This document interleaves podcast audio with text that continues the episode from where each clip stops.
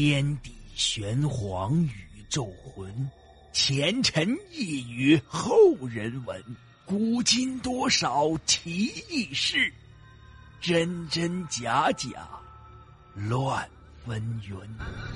彻夜难眠的夜晚，让大圣带给您不一样的民间故事。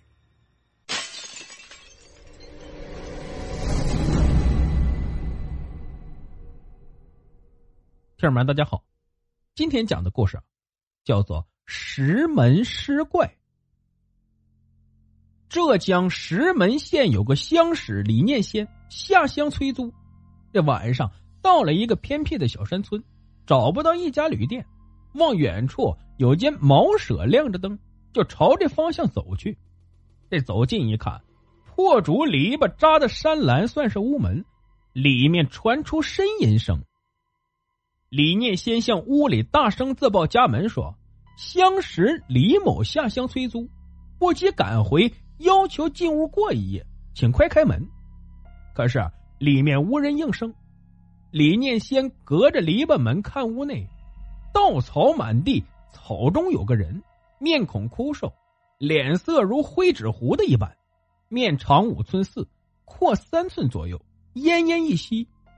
那人在稻草里稍微翻动了一下身子，李念先估量这是个重病人，便站在山栏门外再三呼叫，病人这才低声的应了一句：“请客人自己推门进来。”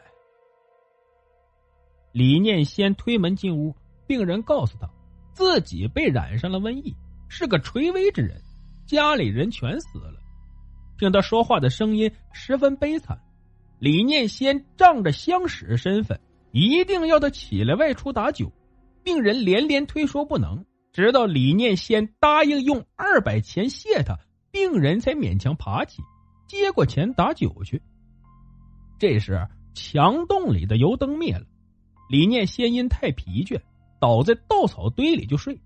忽听见草堆里发出沙沙响声，像是有人从草堆里爬起来。李念先起了疑心。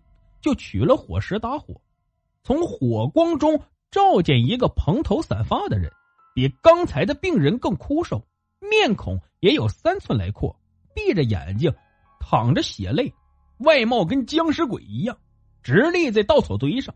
李念先与他说话，毫无反应。李念先暗自吃惊，就不停的击打火石，火石的光每亮一次，僵尸鬼的面孔也就露一次。李念先想逃出这屋，就坐在稻草堆上，倒着向门口方向退挪。他每退挪一步，僵尸鬼就进一步。李念先更加害怕了，穿出篱笆门就跑。僵尸在后面追，脚上拖过的稻草还发出沙沙的响声。李念先奔了一里路光景，闯进一家酒店，大叫一声，扑倒在地。尾随在后的僵尸也扑倒在地上。酒店主人用姜汤将李念先灌醒，李念先将经历的情况告诉了店主，店主才知道那村子里在闹瘟疫，追李念先的僵尸就是病人的妻子。虽然他已经死了，因无人收敛，又受到了阳气的感应，身子活动了起来。于是村里人就去找那个打酒的病人，终于在桥边找到了。只见他倒在桥畔。手里还拿着钱，离这酒店的距离也就五十步远左右。好了，石门尸怪的故事呢，就先讲到这儿。我们再来讲一个旧坟的故事。那还是民国初年的事儿了。这福建有一个商人买了一块地，建了一栋宅屋，春节后选好了日子，就敲锣打鼓的入住了。这商人呢？有一妻一女，皆贤惠之人，一家人其乐融融。一日深夜，商人因生意上的烦恼，在床上辗转难眠，便干脆起身想到厅堂吸几口烟。没想到打开卧室房门，竟恍惚见到厅堂的地面中央有一座坟。这商人大惊，颤抖着手划着火柴想看个究竟，但是火光下。地面完好如初，那座坟不复踪影。第二天，商人向妻子叙述此事，两人平静下来商计，都认为此地当年有一座坟，建房时虽然已将坟迁去，但是尸骨仍留在地下。妻子说：“应择日请人起出尸骨，迁埋他处。”商人道：“不可，应以礼相待，尊为贵宾。”从此家里便香火不断，这但凡吃饭，必多摆一双碗筷；但逢年过节，鸡鸭鱼肉必先供而后食；饮酒必浇地一尊，品茶必敬地一杯。但奇怪的是，自此之后，商人生意是如祝东风，节节攀升，无可阻挡，很快便成了附近首屈一指的大富之家。如此数年。一天的夜晚，女儿归室中突然传来一声惊叫，接着是她低低的痛泣之声。